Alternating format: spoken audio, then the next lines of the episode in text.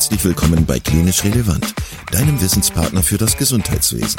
Dreimal pro Woche, nämlich Dienstags, Donnerstags und Samstags, versorgen wir dich mit unserem Podcast und bringen dir Fachwissen in deine klinische Praxis.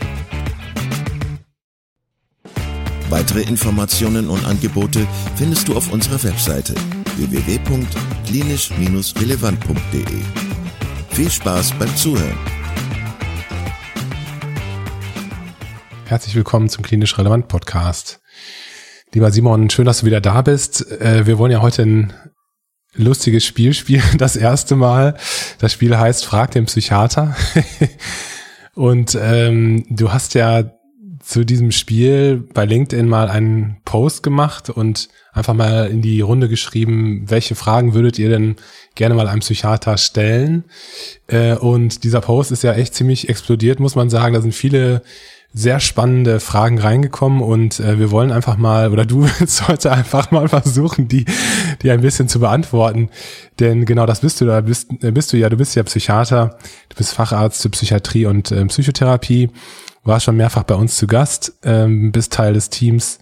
Übrigens, letztens hattest du dein einjähriges äh, KR-Jubiläum, ne? Auf jeden Fall. Nochmal, nochmal herzlichen Glückwunsch dazu. Ich habe es gar nicht gemerkt. Ja, ja. Also bis du das geschrieben hast. So. nee, das hat mir LinkedIn gesagt. Vielen Dank für die Einladung auf jeden Fall. Ich freue mich. Fand's, fand's super. Ich find's super. Ähm, diese Folge wird wahrscheinlich etwas ähm, didaktisch unstrukturiert sein, weil natürlich auch die Fragen ganz bunt gemischt waren, aber ich finde das gar nicht schlimm. Äh, ich finde es einfach sehr spannend, da einfach mal so ein bisschen reinzutauchen.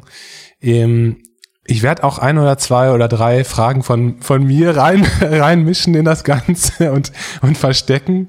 Ganz persönliches Interesse. Ganz persönliches Interesse, wo ich immer mal wieder, ähm, naja, immer mal wieder dran hängen bleibe.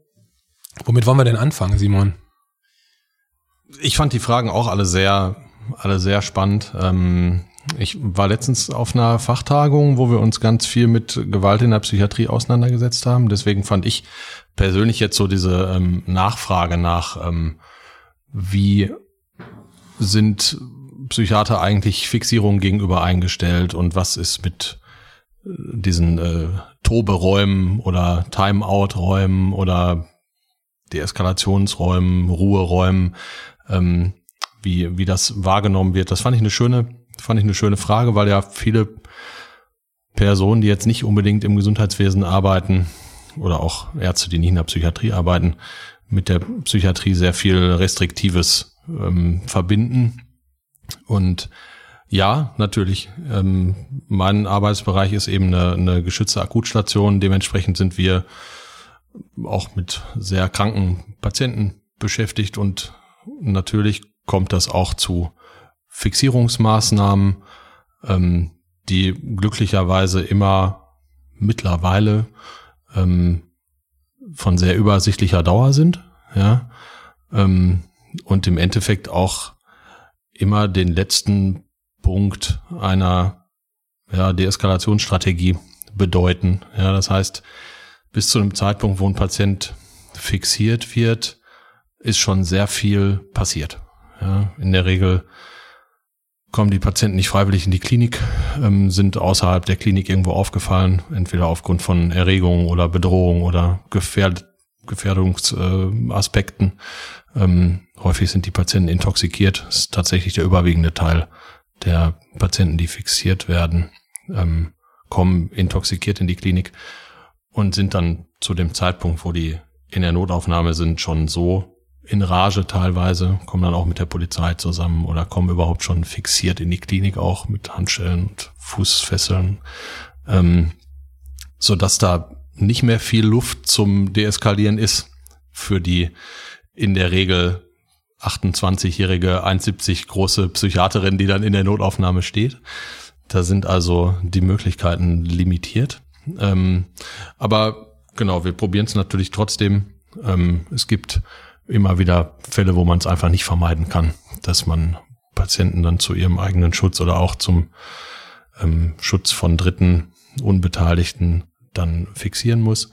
Aber mittlerweile hat sich das eigentlich so in einem psychiatrischen Mindset ähm, eingearbeitet, dass viele Kliniken möglichst auf ähm, Fixierungsmaßnahmen verzichten, auch weil damit erheblicher Dokumentationsaufwand ähm, verbunden ist. Ne? Wir müssen uns ja rechtfertigen bei der Psychiatrie-Kommission, bei jedem Patienten, den wir gegen den Willen in der Klinik halten, der in der Freiheit beschnitten wird und da beschränkt wird. Ähm, das muss alles dokumentiert werden, das muss alles beantragt werden. Das passiert nicht einfach so. Ähm, das sind sehr komplexe ja, Vorgänge, die dann so administrativen Charakter im Hintergrund einfach haben. Ähm, also das ist so generell die Einstellung, denke ich, zumindest auch meine Einstellung. Mir ist das wichtig, dass wir ähm, versuchen, so wenig wie möglich zu fixieren. Und das klappt auch sehr gut, muss ich sagen. Ähm, natürlich hat das alles Grenzen. Ne? Und es gibt eben bauliche Umstände auch auf Stationen, die das dann notwendig machen, ähm, neben normalen Patientenräumen oder neben normalen Behandlungszimmern dann eben auch solche Timeout-Räume oder Deeskalationszimmer haben, die dann ausgekleidet sind, so dass Patienten, wenn die da in Erregungszuständen sind, sich nicht verletzen können, ähm, da keine störenden Gegenstände sind, wo sie sich irgendwas äh, tun können, wo die einfach auch ihren Raum haben können, um sich beruhigen zu können auch und äh, sich frei bewegen können, ohne fixiert zu sein und wo auch keine andere Person im Raum ist. Die können von außen beobachtet werden und dann kann abgewartet werden, wie sich das entwickelt und kann immer wieder Kontakt aufgenommen werden. Ne? Man kann ja immer reingehen nach ein paar Minuten und sagen, wie sieht's aus? Wir können noch mal ins versuchen, noch mal ein Gespräch zu starten und noch mal einen ein Beziehungsangebot machen und nochmal sprechen oder vielleicht auch nochmal ein Medikament anbieten. Ähm, und dann probieren wir das so oft, wie es halt eben notwendig ist. Und ähm, genau, also daher denke ich, dass diese Timeout-Räume eine ganz ähm, ja, wichtige Sache sind für, für manche Kliniken, die eben dieses ähm, Akut-Klientel einfach haben. Ne, wir sind in einer Großstadt hier in Essen und haben wechselndes und anspruchsvolles Patientenklientel, die von überall kommen und ähm, auch sehr, ja, sehr viel Substanz assoziiert einfach da passiert. Es gibt von dir schon eine Folge zum PsychKG und äh, zu Zwangsmaßnahmen, Zwangsbehandlung und so weiter. Und da wird auch nochmal klar, wie aufwendig so, ein, so eine Behandlung gegen den Willen des Patienten, gegen den Willen der Patientin ist. Und ähm, ich glaube, das ist vielen gar nicht bewusst, was das bedeutet und wie stark reglementiert das Ganze ist, auch vollkommen zu Recht. Ähm, aber danke, dass du da nochmal so ein bisschen, ähm, ja, deine, deine persönliche Meinung zu, zu geäußert hast. Wollen wir trotzdem direkt zu einem anderen Thema rüberspringen, auch wenn Klar. das jetzt eine wüste Geschichte ist. Auf jeden Fall. Wir ähm, machen es ganz wild heute. Total wild, genau. Ähm, Thema Coaching. Das ist wirklich ein wilder Sprung. Ja, ähm, der ist gut. aber das ist eine, eine Frage auch äh, von, von, von deinem Chat gewesen, ähm, wie du das siehst. Also ich denke, diese, dieser Übergang Psychotherapie, Coaching, äh, ärztliche Behandlung Richtung Coaching, das sind ja fließende Übergänge. Aber ähm, ja, also dieser Begriff Coach ist ja was vollkommen ungeschütztes, wenn ich das jetzt so richtig im Hinterkopf habe. Ähm, wie erlebst du das mit dem Coaching und wie ist so deine Position dazu? Genau, es gibt so äh, Begriffe, die sind einfach nicht geschützt. Die, da kann erstmal keiner was, ähm, was genaues zuordnen. Ne? Ob man jetzt Therapeut dran schreibt oder Coach oder ähm, Psychotherapeut ist ja im Endeffekt auch, äh, ne? oder jemand, der der Psychotherapie ausübt, ähm, kann das ja im Endeffekt auch als Therapie bezeichnen. Und das ist jetzt ein nicht geschützter, nicht näher definierter Begriff. Ähm, ich persönlich denke, dass Coaching, wenn es bei einer Personengruppe, die sich dafür eignet, äh, angebracht wird ähm, und keine psychische Erkrankung besteht, ähm, ist Coaching sicherlich ein tolles Werkzeug, wo man, wo man sehr viel mit erreichen kann. Ähm, die Grenze ist da für mich relativ scharf, ehrlich gesagt. Ja, also es gibt sicherlich Menschen, die das ein bisschen, ein bisschen weicher und ein bisschen äh, mehr im Graubereich so verorten. Aber ähm, ich bin der Ansicht, dass sobald äh, eine, auch der Verdacht auf das Vorliegen von einer psychischen Erkrankung da ist, dass Coaching einfach unethisch ist, ja, dass es nicht richtig ist in meinen Augen. Ähm, Coaching ist ja eine, eine Leistung, die äh, Menschen auch selber bezahlen. Ja, es ist jetzt keine ähm, keine Versicherungsleistung äh, in dem Fall oder keine Kassenleistung. Und ich habe tatsächlich vor ein paar Jahren, das war auch das erste Mal, wo ich das, wo ich das ähm, mitbekommen habe, habe ich eine Patientin behandelt auf einer, auf der Therapiestation. Die hat eine schwere Suchterkrankung gehabt und ähm, hat auch schon lange vorher psychische Erkrankungen gehabt. Und dann bin ich so ein bisschen eingetaucht in diese Anamnese und äh, das fiel dann immer wieder auf, dass sie sagte, ja, sie geht ja zum Coaching und sie äh, wird ja gecoacht und ihr Coach hätte dies und jenes äh, gesagt und dann habe ich das irgendwie abgeprüft und habe mich so gefragt, wie kann das eigentlich sein, ne? dass die Frau mit einer schweren Abhängigkeitserkrankung, die war ähm, Benzodiazepin abhängig, ähm, auf der einen Seite sich da munter die, ähm, die Benzos reinwirft und auf der anderen Seite dann zum Coach geht, der ihr dann im Endeffekt auch noch äh, die Medikamente verschrieben hat. Ne? Das war nämlich auch noch ein ärztlicher Kollege, der die quasi gecoacht hat. Das fand ich schon sehr, also das war schon kein Graubereich mehr in meinen Augen. Ähm, und das war ich weiß nicht, wie lange ist das jetzt her? Also es ist sicherlich fünf, sechs Jahre her. Ähm, und da ist mir das so zum ersten Mal auch ins Bewusstsein gekommen, dass Coaching sicherlich an, an manchen Stellen auch für einen bestimmten Personenkreis zum, zu einem Problem werden kann. Ähm, ich glaube, das unterscheidet sich deutlich. Also diese, diese Herangehensweise, ähm, ob ich jemanden coache oder ob ich jemanden therapiere. Da gibt es einen großen Unterschied in meinen Augen. Ähm, vor allen Dingen geht's ja gerade bei Patienten, sagen wir jetzt mal mit, mit, mit ähm, schweren depressiven Störungen, ähm, da geht's ja jetzt gar nicht darum, irgendwas zu optimieren oder irgendwas irgendwie besser zu machen, ne? sondern da geht's ja erstmal darum, den Patienten überhaupt möglich zu machen, zu sehen, warum die jetzt vielleicht an dieser Stelle sind. Ja? Und den selber äh, deutlich machen zu können, was sind eigentlich belastende Faktoren, warum geht's mir eigentlich schlecht und warum bin ich eigentlich psychisch krank. Ne? Ähm, das hat nichts mit Selbstoptimierung oder Verbesserung zu tun, ähm, wo ja so ein gesellschaftlicher Shift etwas eingesetzt hat. Ne? Jeder, der was von sich hält oder sich gönnen will, der versucht sich irgendwie an allen Stellen zu verbessern und zu optimieren. Und da gehört dann mitunter natürlich auch so ein äh, Coaching dazu. Ich glaube, wie gesagt, das ist eine eine gute Geschichte, wenn man das ja so umsetzen kann, dass das mit psychischen Erkrankungen im Endeffekt nicht in Berührung kommt. Ja.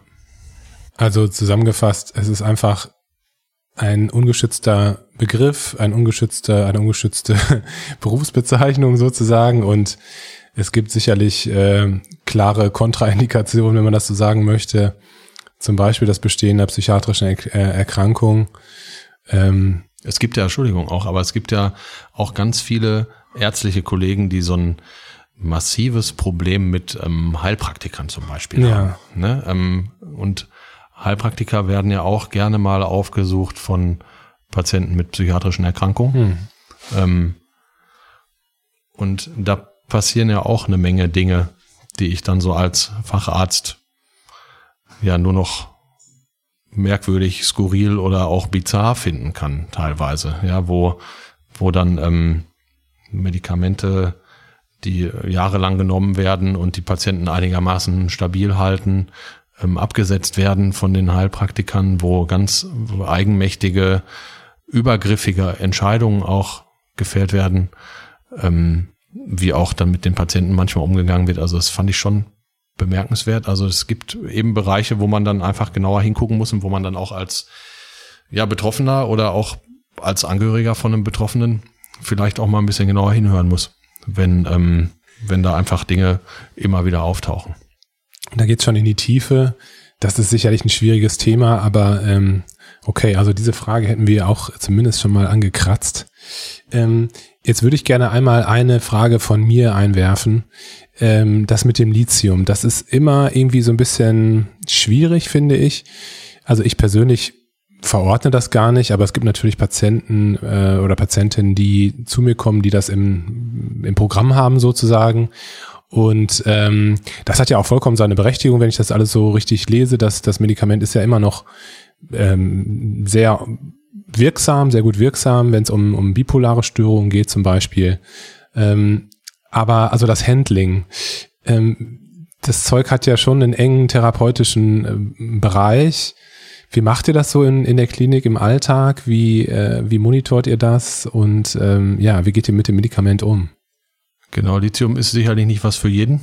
Deswegen sieht man es auch nicht so viel. Ja. Ne? Also äh, ich finde auch, Lithium wird zu wenig eingesetzt, ehrlich gesagt. Ich glaube, das ist ein ganz tolles, wirksames Medikament mit einer guten, äh, mit einer guten Number to treat. Ja, ähm, was ähm, aber eben auch seine ganz engen äh, Indikationsbereiche hat. Ja, ähm, also es ist wirklich richtig, richtig gut wirksam zur Maniebehandlung bei bipolaren Patienten. Es ist eine richtig gute Option bei Patienten mit therapieresistenten ähm, Depressionen, ähm, wo man augmentativ sozusagen, also add-on behandelt zu, zu einer antidepressiven Medikation. Ähm, aber klar, der Patient muss sich eignen dafür. Ja, es hat, wie du schon sagtest, eine geringe therapeutische Breite. Das heißt, ich muss A, gucken, welchen Dosisbereich ich äh, da ansteuern will, B, gucken, in welchen, in welchen ähm, Spiegelbereich will ich eigentlich rein. Ähm, was bringt der Patient an konstitutionellen Bedingungen mit? Was muss ich an Nebenwirkungen erwarten? Was muss ich an Untersuchungen machen, bevor ich überhaupt das Lithium ähm, einsetze? Also es hat eben so ein paar Implikationen und dann hat es natürlich auch noch Nebenwirkungen. Ne? Und dadurch, dass Patienten in der Regel nicht nur Monolithium nehmen, sondern eben häufig auch andere Psychopharmaka, sind da sehr viele, hängen da sehr viele äh, Dinge dran, aber trotzdem machen wir das äh, regelmäßig. Und ähm, wichtig ist, ähm, die Patienten ganz clean aufzuklären, denen deutlich zu machen, was das für eine therapeutische Strategie ist, was das für ein Präparat ist, mit was für Nebenwirkungen zu rechnen sind und man kann das wirklich nur mit Patienten machen, die total zuverlässig sind, wo ich weiß, die Patienten nehmen das so, wie ich denen das verordne und da muss ich mir keine Sorgen machen. Ja, vor allen Dingen hin oder unter unter Aspekt äh, Suizidalität, ne, wo, wo Patienten einfach auch durch Intoxikation vielleicht im vorangegangen suizidale ähm, Behandlungsweisen entwickelt haben. Da muss man schon ganz kritisch äh, schauen, vor allen Dingen, wenn es um so Lithium-Intoxikationen geht, die ja dann sehr brenzlig auch mal ähm, werden können.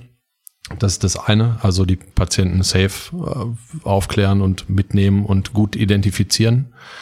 Ähm, Untersuchung müsste man vorher machen, ne? vernünftiges äh, Blutbild machen, gucken, ob die äh, Schilddrüse gut arbeitet, ähm, ob, ähm, ob die Nieren gut arbeiten, ob da alles stabil ist, ob es eine gute GFR hat, eine gute äh, Filtrationsleistung. Und dann kann man Lithium eindosieren. Ne? Wenn die Diagnose stimmt, Patient Bescheid weiß, ich diese, diese Untersuchung vorher gemacht habe und da nichts gegen spricht, dann würde ich einen Patienten einstellen auf Anfang erstmal mit einmal 200 ähm, Milligramm Lithium, also es gibt ja zwei Präparate, wo man, wo man ähm, Lithium ähm, einstellen kann. Ein Präparat mit 200 Milligramm und ein Präparat mit ähm, 225 Milligramm. Und dann entscheidet man sich für eins. Die unterscheiden sich nicht großartig in der weder Kinetik noch in der Wirkung. Ähm, und dann eindosieren. Dann kann man es relativ zügig aufdosieren. Nach fünf Tagen Spiegel machen, gucken, wie der Spiegel ist und dann schauen, in welchen Spiegelbereich will ich rein. Ne? Will ich eine manische Episode behandeln, brauche ich einen Spiegel zwischen 0,9, 1, 1, 2, je nachdem, wie groß und stark der Mensch ist. So, ähm, wenn ich ähm, therapieresistente Depressionen behandeln will, brauche ich einen deutlich niedrigeren Spiegel, also so zwischen 0,5, 0,6. Ähm, aber es ist auch klar immer eine individuelle Sache. Wie sprechen die Patienten darauf an? Wie vertragen die das Medikament? Wie sieht der Spiegel aus? Macht man natürlich regelmäßig. Ne? Also am Anfang sollte man, wenn man die Patienten einstellt, sicherlich gucken in, einem, in der Eintitrierung, dass man den einfach einmal die Woche einen Lithiumspiegel macht für, für drei, vier Wochen und dann in regelmäßigen Abständen Spiegel bestimmen, gucken, ob die, ob sich da irgendwas verändert, ob sie es vertragen. Ähm, Genau, ein manisch oder ein antimanischer Effekt tritt halt erst nach einigen Tagen auf. Ja, also es ist ähm, braucht ein bisschen, hat ein bisschen Wirklatenz. Und Lithium ist ja auch eines der wenigen Medikamente, die eine suizidprophylaktische Wirkung haben, die allerdings erst nach einigen Monaten oder nach bis zum halben Jahr erst auftritt. Aber das ist ja aus guten Gründen ein Präparat, was ich sehr gerne verordne zum Beispiel. Ähm, du hast gesagt, ähm, Spiegelbestimmungen am Anfang so wöchentlich. Sind das dann so Talspiegelbestimmungen, dass man das morgens vor Einnahme macht? Oder? Genau. Ja. Genau. Also und, morgens vor der, vor der Einnahme. Und mhm. angenommen, hätte dann so ein Steady State irgendwann. Wie oft würdest du dann noch kontrollieren, die Spiegel? Ich denke, wenn man den Bereich gefunden hat, wo man hin will, wenn die Dose steht, wenn die Verträglichkeit da ist, dann würde das erstmal, ich glaube, so für das erste Vierteljahr einmal im Monat reichen. Und dann muss das eigentlich, das wäre so erstmal der Bereich, wo ich das prüfen würde und okay. dann gucken. Und Nebenwirkungen, du hast es schon so ein bisschen angedeutet, das sind dann überwiegend ähm, Schilddrüsenprobleme, die auftreten können, oder? Also die Patienten können Gewicht zunehmen, zum Beispiel. Ähm, typisch ist auch so ein feinschlägiger Tremor, den ähm, Patienten entwickeln können. Es gibt auch Patienten, die kognitive Störungen entwickeln. Ähm, gibt verschiedene, es gibt auch Magen-Darm-Nebenwirkungen. Also es gibt so eine Bandbreite an, an Nebenwirkungen.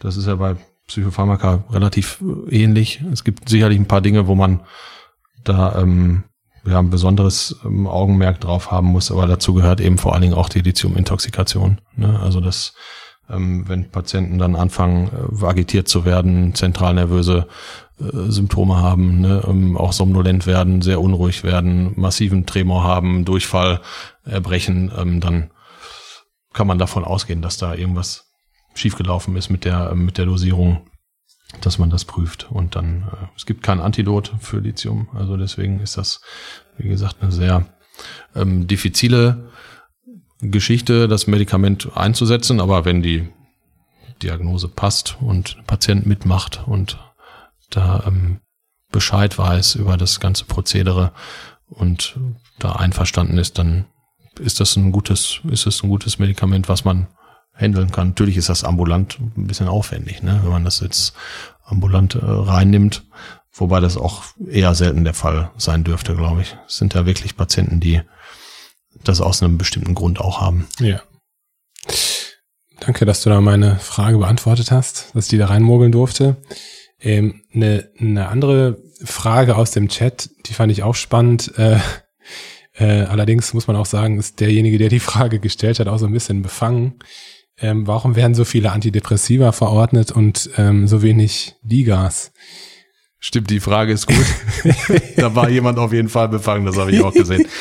ähm, aber ich finde es trotzdem eine gute Frage. Also ähm, Digas sind ja jetzt, je nachdem, bei welchem Präparat man guckt, irgendwie seit zwei Jahren, etwas mehr als zwei Jahren auf dem, ähm, auf dem Markt und verordnungsfähig zumindest. Ähm, und mehr und mehr ja, Kassen stellen sich da auch gar nicht mehr so schwer an. Ähm, und, Privaten äh, zahlen es nicht, ne? Das finde ich interessant. Und ja, ein, ein Problem ist ja häufig auch diese, diese Generierung von dem Freischaltcode, ne? Dass man ja. da einfach auch nochmal Zeitlatenz hat. Aber ähm, ich glaube, dass Digas ein gutes Tool sind, bestimmte Dinge entweder überbrücken zu können, wenn zum Beispiel jetzt jemand wirklich ähm, auf, eine, auf eine Psychotherapie wartet und vielleicht auch ja gut von psychoedukativen Anteilen profitieren kann, die, ähm, die ja über so eine Diga gut, ähm, gut transportiert werden können. Ähm, ich glaube aber trotzdem, dass es nicht so viele niedergelassene Ärzte gibt, die Digas verschreiben. Das hat verschiedene Gründe, glaube ich. Entweder die kennen die Features im Detail nicht, ne, ähm, dass, ähm, dass das einfach eine, eine Fortbildungsfrage im Endeffekt ist. Ja, also dass da etwas ähm, mehr Beschäftigung mit erfolgen muss. Nur weil das jetzt verfügbar ist, heißt das ja nicht, dass es jetzt irgendeiner auf einmal auch verschreibt. Das ist also ein bisschen ein Irrglaube. Ähm, Zweitens ist es richtig, viele Patienten, die Depressionen haben, bekommen Antidepressiva verschrieben. Der Großteil der Menschen, die depressiv sind, werden vom Hausarzt behandelt. Ja, also es ist nicht so, als wenn der Großteil der Patienten von einem Psychiater behandelt wird. Das heißt, da ist auch nochmal so ein Ressourcen Problem. Ne? Das kann der Hausarzt kann sich jetzt nicht auch noch mit DIGA-Verordnung ähm, befassen. Aber es gibt Psychiater, Psychiaterinnen, die verordnen DIGAs und haben damit auch gute Erfolge. Ich glaube, das ist auch so eine Sache, die Zeit braucht und die einfach mehr Verbreitung bekommen muss. Ne? Also es gibt ja viele Therapiemethoden, die einfach so ihre Zeit gebraucht haben, bis die in die in die Realität reingekommen sind. Siehe ähm, den Podcast, den ich mit, oder den Beitrag, den ich mit, äh, mit äh, Arne Hoffmann gemacht habe, wie lange das für EMDR zum Beispiel gebraucht hat, um sich flächendeckend bei der Behandlung von PTBS durchzusetzen. Also es sind Dinge, die, ähm, wenn die einmal angelaufen sind, brauchen die dann trotzdem auch und wir müssen einfach gucken, dass das Wissen und, und die Fähigkeiten an die Kollegen kommen, sich das äh, sicher auch zuzutrauen, diese Digas einfach zu verordnen. Ich glaube, das ist so, ne? Also ich glaube, dass das äh, zwar aus Perspektive derjenigen, die sowas entwickeln oder die sich da ganz viele Gedanken äh, zugemacht haben, schade ist und auch so ein bisschen langsam erfolgt, aber ja, so ist das äh, in der Gesellschaft, das muss erstmal so durchsickern auch, ne? Ich, also das, was ich so mitbekommen habe von Digas, was ich so gesehen habe, finde ich wirklich toll. Die sind wirklich gut gemacht und die sind ja auch sehr, ausgeprägt auf äh, Herz und Nieren geprüft. Ne? Also das sind ja keine Spielchen, so kleine, kleine äh, Online-Spielchen oder so, sondern das sind ja wirklich wirksame Dinger. Ja, die müssen ja auch durch harte regulatorische Hürden, ne? Also die müssen äh, Studien ähm, dahinlegen, äh, Effektivität äh, nachweisen und es ist ein Medizinprodukt und es gibt wenig Dinge, die so äh, hochhängen in, äh, in Deutschland, um da ähm, eine Zulassung zu bekommen. Also von dem, was drin ist, können viele Patienten profitieren. Nur klar, es muss halt zu den Patienten auch hinkommen. Es muss zu den Patienten hinkommen und auch da ist es ja auch so, dass der Markt jetzt gerade sich auch erst, also der entsteht ja auch gerade erst, ne? Also da kommen, glaube ich, noch ganz viele Sachen dazu. In ein paar Jahren wird es sicherlich ganz anders aussehen. Ähm, eine Kollegin hat gefragt, ähm, welche psychiatrischen Notfälle man unbedingt kennen sollte? Das ist, glaube ich, auch nochmal eine wichtige Frage, oder? Auch eine gute Frage. Und es gibt tatsächlich auch gar nicht so viele. Ja. Ähm, nämlich äh, Notfall ist für mich, wenn ich sehe, da besteht eine akute Gefährdung. Das heißt, wann ist die Gefährdung da? Bei jemandem, der suizidal ist, zum Beispiel. Ähm, jemand, der jetzt tatsächlich ähm, überlegt, ähm, sein, sein Leben zu beenden.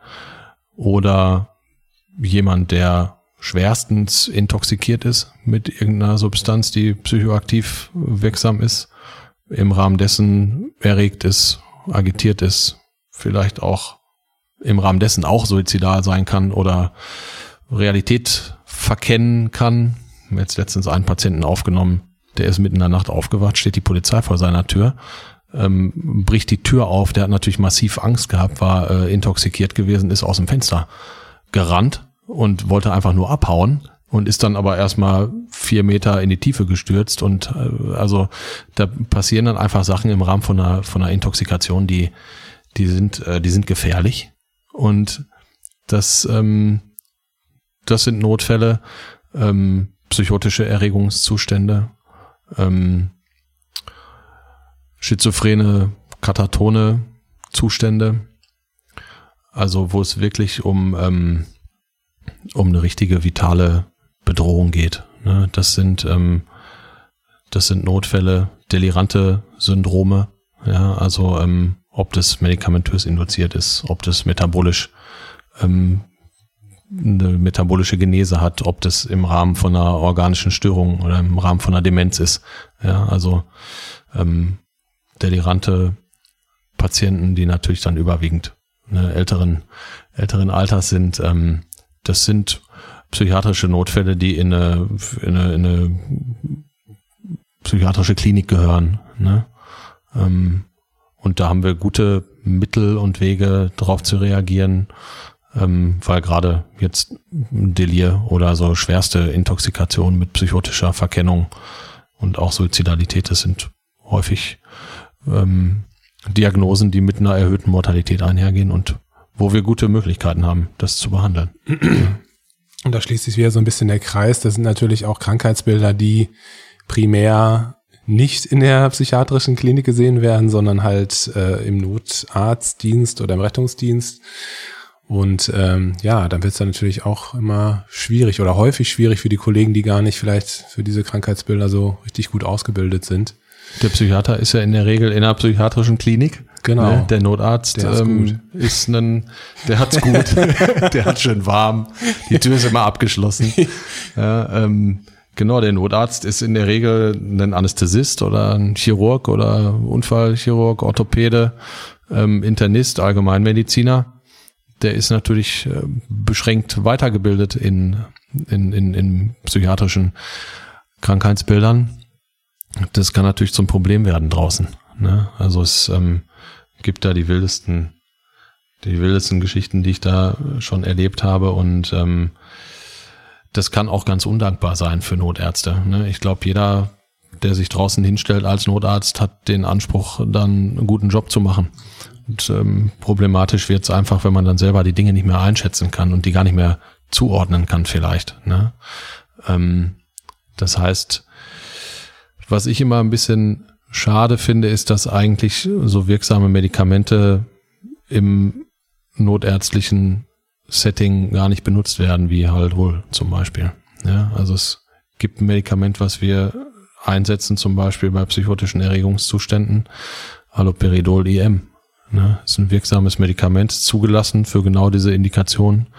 Und ähm, das hat den Weg nicht mehr gefunden in den in den äh, Notarztwagen oder in die ähm, in den in den Medikamenten ähm, auf dem auf dem Notarztfahrzeug. Ähm, da würde ich mir auch manchmal wünschen, dass die Kollegen natürlich da ein bisschen ähm, ja sich mehr mit auseinandersetzen, wobei das in dem Curriculum zumindest in dem in der Notarztausbildung in diesen Kursen vorgesehen ist. Ne? Wie viel das dann tatsächlich bearbeitet wird, ist ja immer die, ist ja immer die Frage. Ähm, aber klar, das sind gefährliche ähm, Einsätze, auch für die, für die Ärzte selber, weil da kann relativ viel auch schieflaufen. Ähm, und deswegen, ne, ich fände das schön, wenn, wenn die da mehr Sicherheit auch bekommen und, und sich da ähm, auch sicher in, in so Verordnungen fühlen oder auch sicher in einer Ausstellung von einem PsychKG fühlen, weil sie wissen, was sie tun und, und wann es auch angebracht ist. Ja. Simon, die halbe Stunde ist schon rum. Wir hatten so ein bisschen diese Grenze gesetzt. Ich ähm, wollte dich aber fragen, ob vielleicht noch eine, eine Frage dann noch. Ob du, schon eine halbe Stunde noch, rum. Bist du noch bereit? Ich bin auf jeden Fall noch bereit. Ich glaube, wir müssen noch mehr Episoden davon machen. Wir müssen noch 15 andere Episoden machen. Macht ja nichts. Ähm, und zwar die Frage nach dem Sertralin. Ähm, also du hast ja vorhin gesagt, dass ja die meisten und viele Patienten mit depressiven Erkrankungen, dass die vom Hausarzt behandelt werden. Ähm, und da stellt sich ja im Moment so die Frage auch, dass das Sertralin ist ja ein Medikament, das ein bisschen en vogue ist, habe ich das Gefühl gerade. Wo siehst du so als Fachmann den Stellenwert von dem Medikament? Ich glaube, dass viele Hausärzte sich da ganz viel zutrauen und da auch mutig sind und sagen, ich weiß, der Patient wird oder die Patientin wird in der nächsten Zeit keinen Psychiater sehen und ähm, dann ist es an mir, da dem Patienten Angebot zu machen. Ne? Ähm, und ich finde das auch eine gute, eine gute Einstellung, eine gute Strategie. Sertralin gehört zu den äh, zu den SSRI, also es ist ein ähm, selektiver Serotonin ähm, Wiederaufnahmehemmer im Endeffekt, ähm, der eben über Serotonin wirkt ähm, und dafür sorgt, dass äh, im synaptischen Spalt mehr Serotonin äh, zum Angebot ist. Ähm, ob das Sertralin ist, ob das Citalopram oder Escitalopram ist oder Fluoxetin ist, ähm, Paroxetin. Einen riesengroßen Unterschied gibt's in dieser Substanzklasse nicht. Die haben alle ihre Stärken, Schwächen. Ähm, Im Endeffekt haben die alle eine gute Wirkung. Ähm, was heißt gute Wirkung? Ne? Ist, äh, es gibt ja sehr viele, sehr, sehr viel Gegenwind auch bei, bei Verordnung von, von Antidepressiva. Aber dazu muss man auch sagen, über wen reden wir eigentlich ne, bei den Patienten? Reden wir über Patienten, die leicht erkrankt sind oder schwer erkrankt sind. Ja.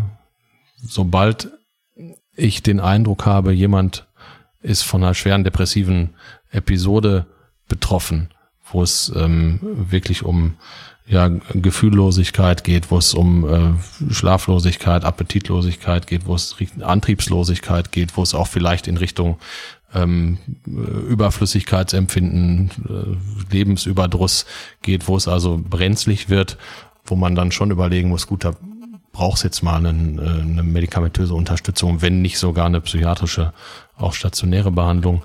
Ähm, dann ist der Einsatz von SSRIs gerechtfertigt und dann ist Sertralin ein probates Medikament, ähm, was gut verträglich ist, was natürlich auch seine Nebenwirkungen hat, aber ähm, das ist auch relativ ähnlich bei den Antidepressiva untereinander, bei den, bei den SSRIs, Kopfschmerzen, Übelkeit, Erbrechen. Dann gibt's ähm, Leberenzym, also Wahrscheinlichkeit von Leberenzymerhöhung. Das sind so die, sind so die gängigsten, ähm, die gängigsten Nebenwirkungen. Ähm, Unruhe können manche auch machen.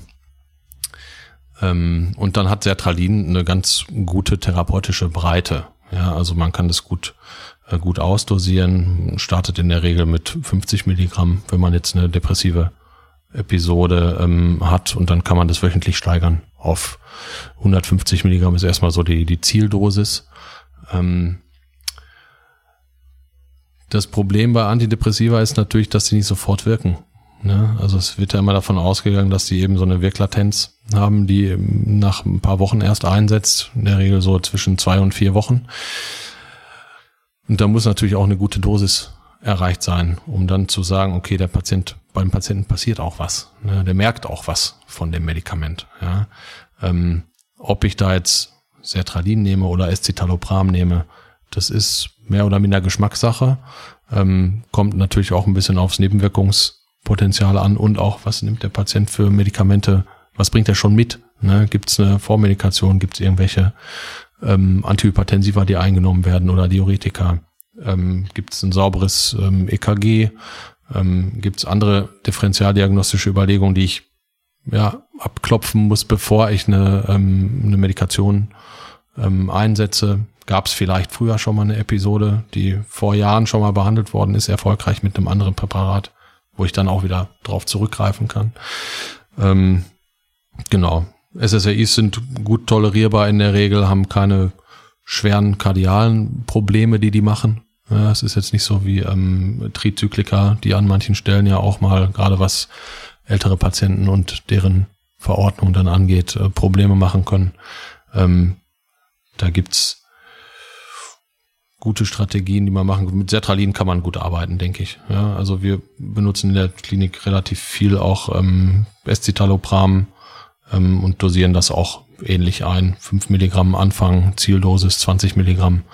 Ähm, und dann kann man schauen, dass man das innerhalb von einer Woche immer jeweils um 5 Milligramm ähm, aufdosiert, gucken, ob der Patient es verträgt, ganz nah nachfragen, ob Auffälligkeiten da sind, ob Nebenwirkungen da sind, ob Wirkung da ist auch, ne? wie es aussieht mit depressiven Symptomen. Gibt's suizidale Denkinhalte, die da sind, aufkommen oder abnehmen sogar, weil die Behandlung ähm, fruchtet. Genau, das sind so die, die Möglichkeiten, die man auch in der, in der hausärztlichen Praxis ähm, hat und die auch von vielen Kollegen umgesetzt werden. Ich glaube, das ist wichtig, dass die wissen, dass sie da nichts falsch machen und dass das eine gute gute Strategie ist. Was wichtig ist, wenn man schon anfängt, ein Antidepressivum einzusetzen, sollte man gucken, dass man an der Zieldosis ankommt. Ja, also nicht die Leute irgendwie auf 50, 75 Milligramm Sertralin lassen oder auf 10 Milligramm Escitalopram.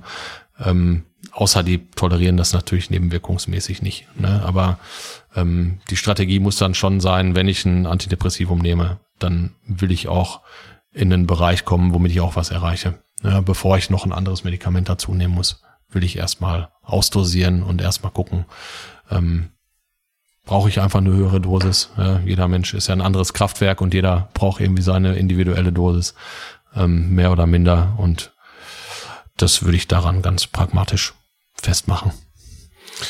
Wenn man über psychiatrische Erkrankungen ähm, Entschuldigung, psychiatrische Medikamente spricht, dann spricht man ja heutzutage auch sehr viel über QTC-Zeitverlängerung.